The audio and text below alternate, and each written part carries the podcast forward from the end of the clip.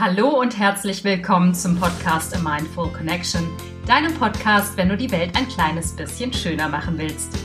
Mein Name ist Alianina Barbig, ich bin dein Podcast-Host und heute in der Folge 19 geht es darum, Fleisch für echte Kerle, Salat für Frauen und was Geschlechterklischees mit veganer oder pflanzlicher Ernährung zu tun haben. Viel Spaß beim Zuhören! Ich habe mich schon länger damit befasst, warum ich immer so viele Frauen sehe, die vegan oder vegetarisch leben und warum es so viele Männer gibt, die sehr schwer dazu zu bekommen sind, auf Fleisch zu verzichten. Und ich habe mich da natürlich mit Rollenklischees befasst, mit Geschlechterrollen insgesamt und auch mit der Frage, ob das wirklich so stimmt oder ob das jetzt nur in meinem eigenen Umfeld, in meinem eigenen Kosmos so ist, dass die meisten Frauen, die ich kenne, vegan oder vegetarisch leben oder auf dem Weg dahin sind und warum ich so wenig Männer kenne, die auf ihr Fleisch nicht verzichten wollen. Man kennt ja so diese ganzen Geschlechterklischees. Männer denken nur an Sex, Frauen können schlecht einparken, Männer leiden massiv unter dem sogenannten Männerschnupfen, während Frauen ständig und stets über ihre Gefühle reden wollen und alles bis aufs Kleinste sezieren wollen. Und bezogen auf die Ernährung ist es so, dass äh, wir doch alle das Bild vom Mann im Kopf haben, der im Restaurant sitzt, in sein Steak beißt, am besten noch blutig, und die Frau sitzt ihm gegenüber und knuspert an ihrem kleinen Salatblättchen. Und dem bin ich auf die Spur gegangen und möchte dir heute meine Ergebnisse mitteilen. Also wenn man sich so umguckt in der Promi-Welt, ist es ja so, gerade jetzt in Hollywood, dass man viele prominente Frauen hat, wie zum Beispiel Natalie Portman oder Ellen DeGeneres, die sich vegan ernähren. Aber auch unter Männern gibt es in Hollywood viele Schauspieler, männliche Kollegen, die sich fleischlos oder komplett vegan ernähren da kommt einem eher so ins Bild jetzt zunächst einmal so eher der softere männliche Typ wie Toby Maguire oder Chris Martin von der Gruppe Coldplay, der sich vegan ernährt. Das, die gehören ja eher so zu den, ich sag mal, weicheren, mm, softeren Typen und verkörpern jetzt nicht so die knackige, echte Männlichkeit, die man so im Blick hat. Auf der anderen Seite muss ich dazu sagen, diese Geschlechterklischees haben einige Männer in Hollywood tatsächlich für mich gebrochen. Denn auch so kernige Männer wie Woody Harrelson oder Anthony Kiedis, der Leadsänger der Gruppe Red Hot Chili Peppers, genauso wie ein Arnold Schwarzenegger, sind auf den Genuss der pflanzlich basierten Ernährung gekommen. Die ernähren sich vegan. Hat natürlich bei vielen gesundheitliche Gründe und gerade in Hollywood geht es natürlich auch um ein gewisses Schönheitsideal. Das heißt, da spielt natürlich eine ganz große Rolle, dass der Körper gut aussieht. Und bei vielen ist es wohl auch angekommen, dass die pflanzliche Ernährung ganz stark dazu beiträgt, dass dein Körper top in Form bleibt. Das nur so als kleiner Ausflug am Rande so. Also in dem Kontext habe ich mich gefragt, okay, wie viel Frauen essen überhaupt pflanzlich? Wie sieht da der prozentuale Anteil der Männer aus? Und ist dieses Klischee, was ich so im Kopf habe, wirklich so? Die Zahlen sprechen eine deutliche Sprache.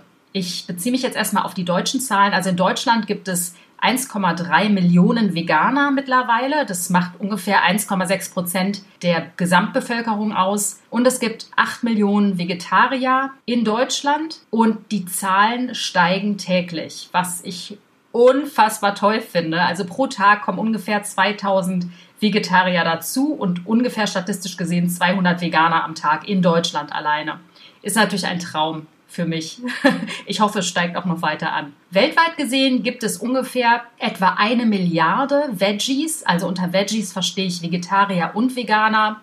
Die Zahl wirkt so hoch, weil es in Indien, in einem riesigen Land mit einer extrem hohen Bevölkerungspopulation 38 Prozent Vegetarier gibt. Und das bringt natürlich so den Schnitt zum Wachsen. In Israel gibt es 13 Prozent zum Beispiel Vegetarier und 5 Prozent Veganer. Und das heißt, Israel ist das Land jetzt zum Beispiel mit den meisten Veganern, prozentual gesehen. In dem Kontext ist es so, dass weltweit, genauso wie in Deutschland, ungefähr die Masse der Veggies, also Vegetarier oder Veganer, 70 Prozent Frauen ausmachen und 30 Prozent Männer. Das ist interessanterweise in fast jedem der Länder so und auch betrachtet auf die Gesamtbevölkerung ist es im Schnitt wohl auch so. Also das sind so die Zahlen, in denen sich das so bewegt. Also ungefähr 70 Prozent Frauen leben pflanzlich, 30 Prozent sind von Männern. Insofern Fakt Nummer eins, es ist tatsächlich kein Klischee, dass die Frauen meistens an ihrem Salatblatt knabbern. Und deutlich weniger Männer knabbern am Salatblatt, die ziehen sich eher so ihr Steak oder ihr Schnitzel rein. Warum ist es also so, dass viel mehr Frauen sich pflanzlich ernähren? Ich habe dazu eine Untersuchung gelesen einer Soziologin, die hat das Essverhalten der Gender untersucht, also der Geschlechter. Und die Soziologin ist zu folgenden Schlüssen gekommen. Ich versuche das jetzt mal hier so ein bisschen zusammenzufassen. Ich habe dazu auch noch als letzten Punkt was anderes beizutragen, aber dazu komme ich gleich. Und zwar oft wird bei der Ernährung mit biologischen Gegebenheiten argumentiert. Das heißt, der Mann, der ist viel größer und stärker, der hat einen viel höheren Grundumsatz, deswegen braucht er eben diese stark proteinhaltigen Nahrungsmittel, diese schweren, deftigen Speisen, um auf einen gewissen Energieumsatz zu kommen. Das ist jedoch so ein bisschen sehr kurz und sehr dünn gefasst, weil es da wirklich nur um physiologische Aspekte des Essens geht. Und am Ende ist es doch tatsächlich so, unser Essverhalten steuert vor allen Dingen so die Kultur bzw. die Gesellschaft. Also Essen ist zutiefst kulturell und gesellschaftlich geprägt und Essen hat oft auch eine symbolische Bedeutung. Dazu komme ich gleich. Kulturell ist es zum Beispiel so, damit du das besser verstehst, was ich meine. Wir leben in einer Kultur, in der es ganz normal ist, dass wir Schweine konsumieren, dass wir Rinder konsumieren, Puten, Hühner, dass wir sogenannte Nutztiere, Nutztiere natürlich in Häkchen, essen dürfen. Unsere Kultur verbietet es uns, dass wir Hundegulasch zubereiten oder ein Katzensteak konsumieren. Das ist allerdings in anderen Kulturen ganz normal, wie zum Beispiel in China. In China werden Hunde und Katzen gegessen und das finden wir moralisch verwerflich, weil es nicht unserer Kultur, unserer kulturellen Identität entspricht.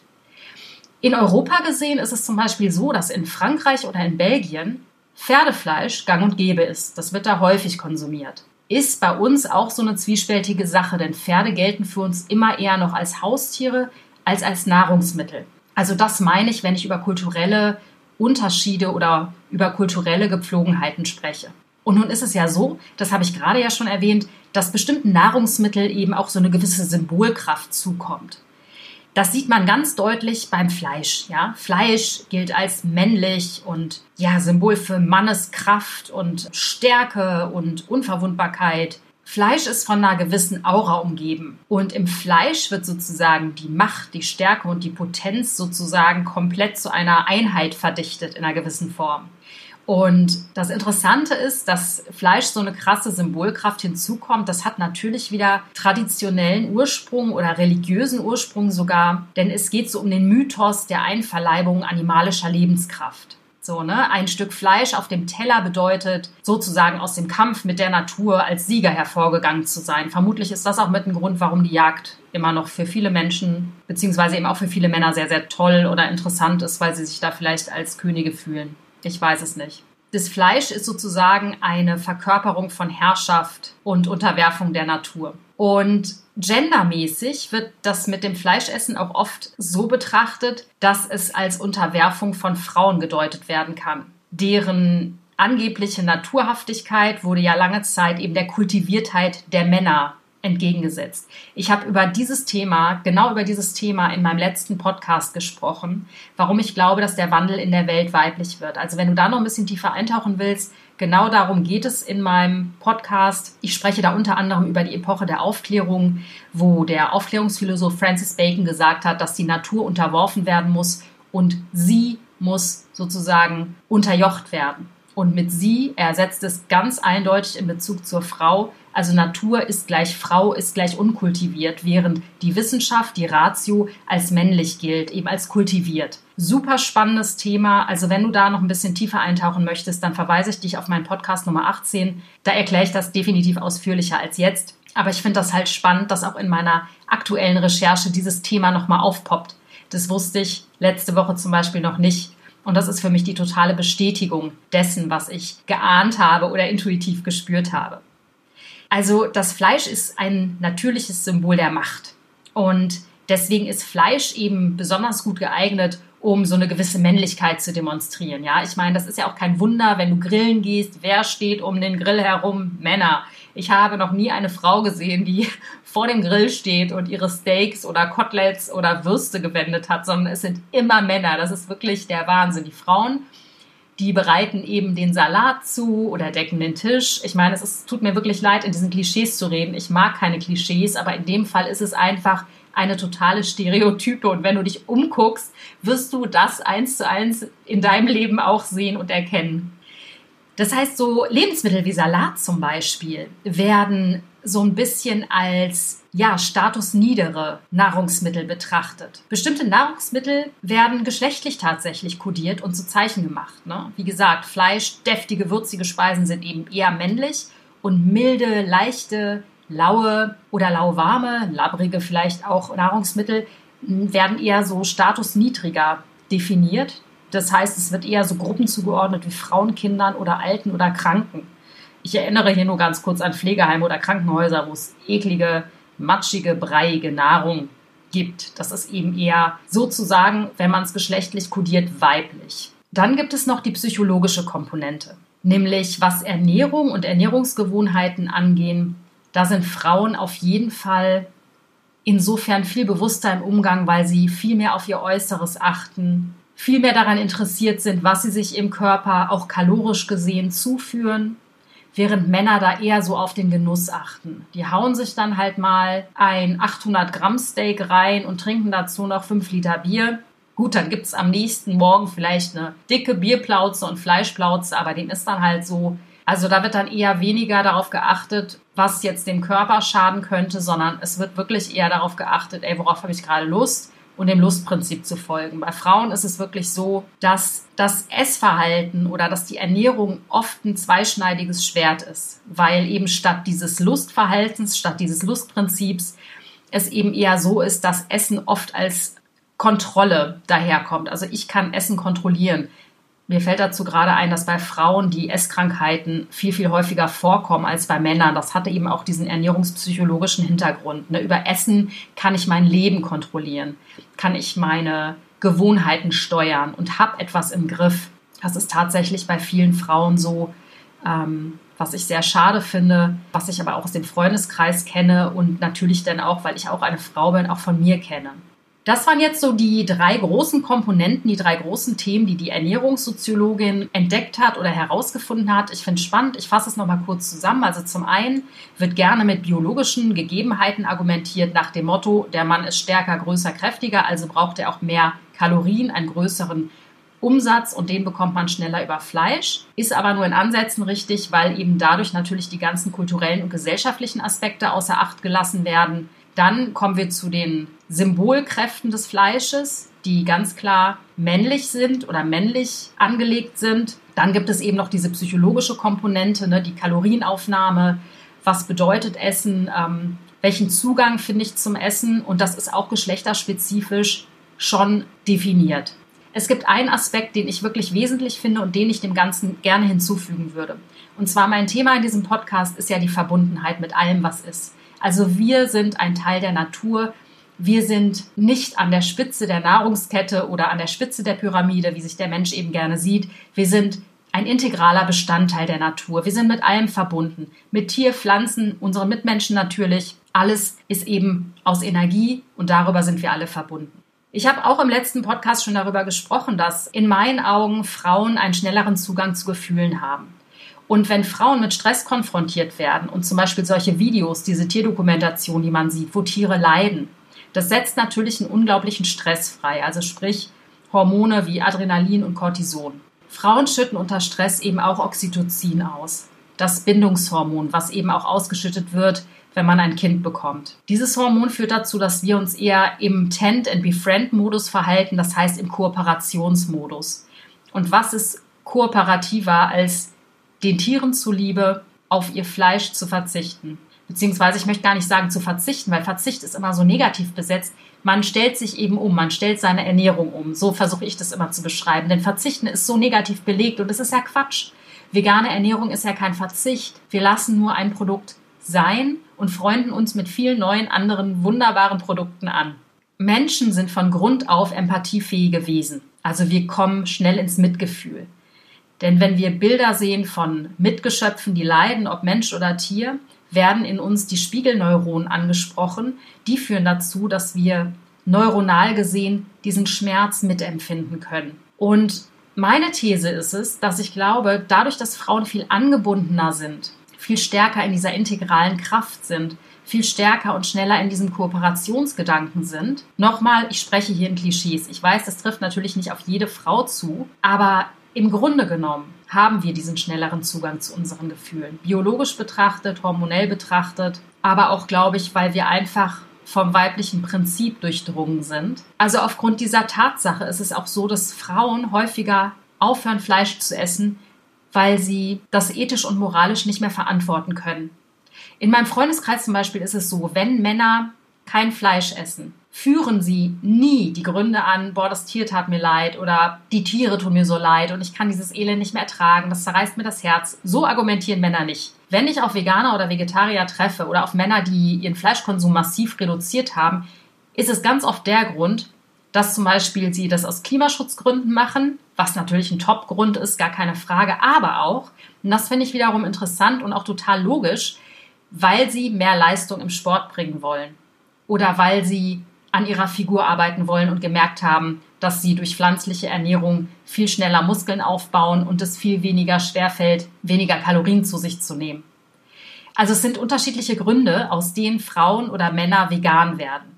In dem Kontext möchte ich auch gerne, wenn du dich als Mann angesprochen fühlst und dir überlegst, weniger Fleisch zu konsumieren, in dem Kontext würde ich dir gerne die Netflix-Dokumentation The Game Changers ans Herz legen, die, finde ich, total für Männer gemacht ist. Ich kenne auch einige Männer in meinem Freundeskreis, die zumindest einen Monat lang deswegen vegan gelebt haben, um ihre Fitness, ihre Ausdauer äh, zu steigern. Also das ist wirklich ein Film, der wirklich für Männer ist, die ihre Ernährung umstellen wollen und eher pflanzlich sich ernähren wollen, aber eben nicht so für sich die richtigen Argumente hatten, äh, vegan ist vielleicht was für Softies. Nein, ist es nicht. Denn wenn du fitter und ausdauernder werden willst, wenn dir deine Figur am Herzen liegt, dann wirklich guck den Film an. Ich glaube, danach bist du kuriert. Ähm, das nur so als kleiner Tipp für die Männer unter euch. Und ich würde mich total freuen, wenn da noch ein bisschen mehr passieren würde, so unter euch Männern. ja, es macht gar keinen Sinn und es ist echt altbacken, so viel Fleisch zu essen. Es ist davon mal abgesehen total ungesund. Und wirklich, ich glaube, jede Frau zieht ihren Hut vor jedem Mann, der sich drei Gedanken mehr um die Umwelt und um Naturschutz und Tierschutz macht. Und ich kann dir als Mann, wenn du hier zuhörst, kann ich dir nur sagen, du wirst sowas von viel attraktiver für uns Frauen, wenn du dich mit diesen Themen befasst und wenn du aus welchen Gründen auch immer deinen Fleischkonsum massiv zurückschraubst oder eventuell sogar ganz vegan lebst. Also du profitierst nur davon.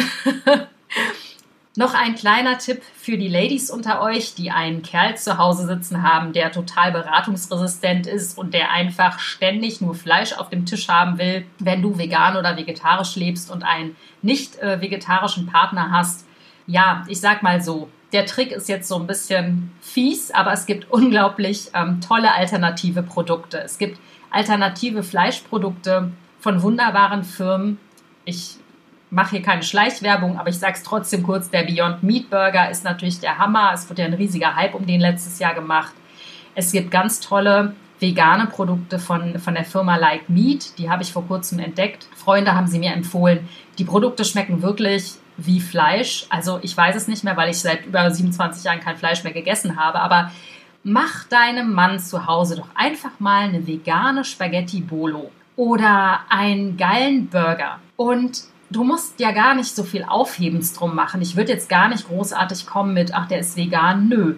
Stell ihn dem doch einfach auf den Tisch und dann esst ihr gemütlich, weil Männer finden es ja ganz gut, auch wenn die Frau mal kocht. und dann sei gespannt, was er sagt. Ähm, ob er überhaupt den Unterschied schmeckt. Viele schmecken den Unterschied überhaupt nicht, weil das Abstruse ist ja wirklich, es ist so viel Gewürz im Fleisch enthalten oder in der Wurst enthalten dass die Gewürze eigentlich den Geschmack machen und nicht das Fleisch selbst. Denn mittlerweile schmeckt das Fleisch nach gar nichts mehr. Wenn du ein unbehandeltes Stück Fleisch hast, es schmeckt nach nichts. Und insofern setz doch mal deinem Mann zu Hause, ohne etwas zu sagen, ein tolles veganes Gericht vor und mach das vielleicht einfach mehrmals die Woche und schon wird die Welt zu einem schöneren Ort. ja, vielen Dank fürs Zuhören. Ich hoffe, du hast ganz viel Erkenntnisse aus diesem Podcast gezogen. Und ja, das sogenannte Geschlechterklischee stimmt. Frauen sind eher die Pflanzenfresser unter uns, während Männer eher die Fleischfresser sind. Aber hey, warum muss es so bleiben? Es muss nicht so bleiben. Es kann sich ganz, ganz viel ändern. Und wir als Frauen können den Anstoß dazu leisten, weil, ja, weil wir einfach Frauen sind. Danke für deine Aufmerksamkeit. Ich umarme dich von Herzen und ähm, ja, wünsche dir einen schönen Tag. Alles Liebe, deine Alia.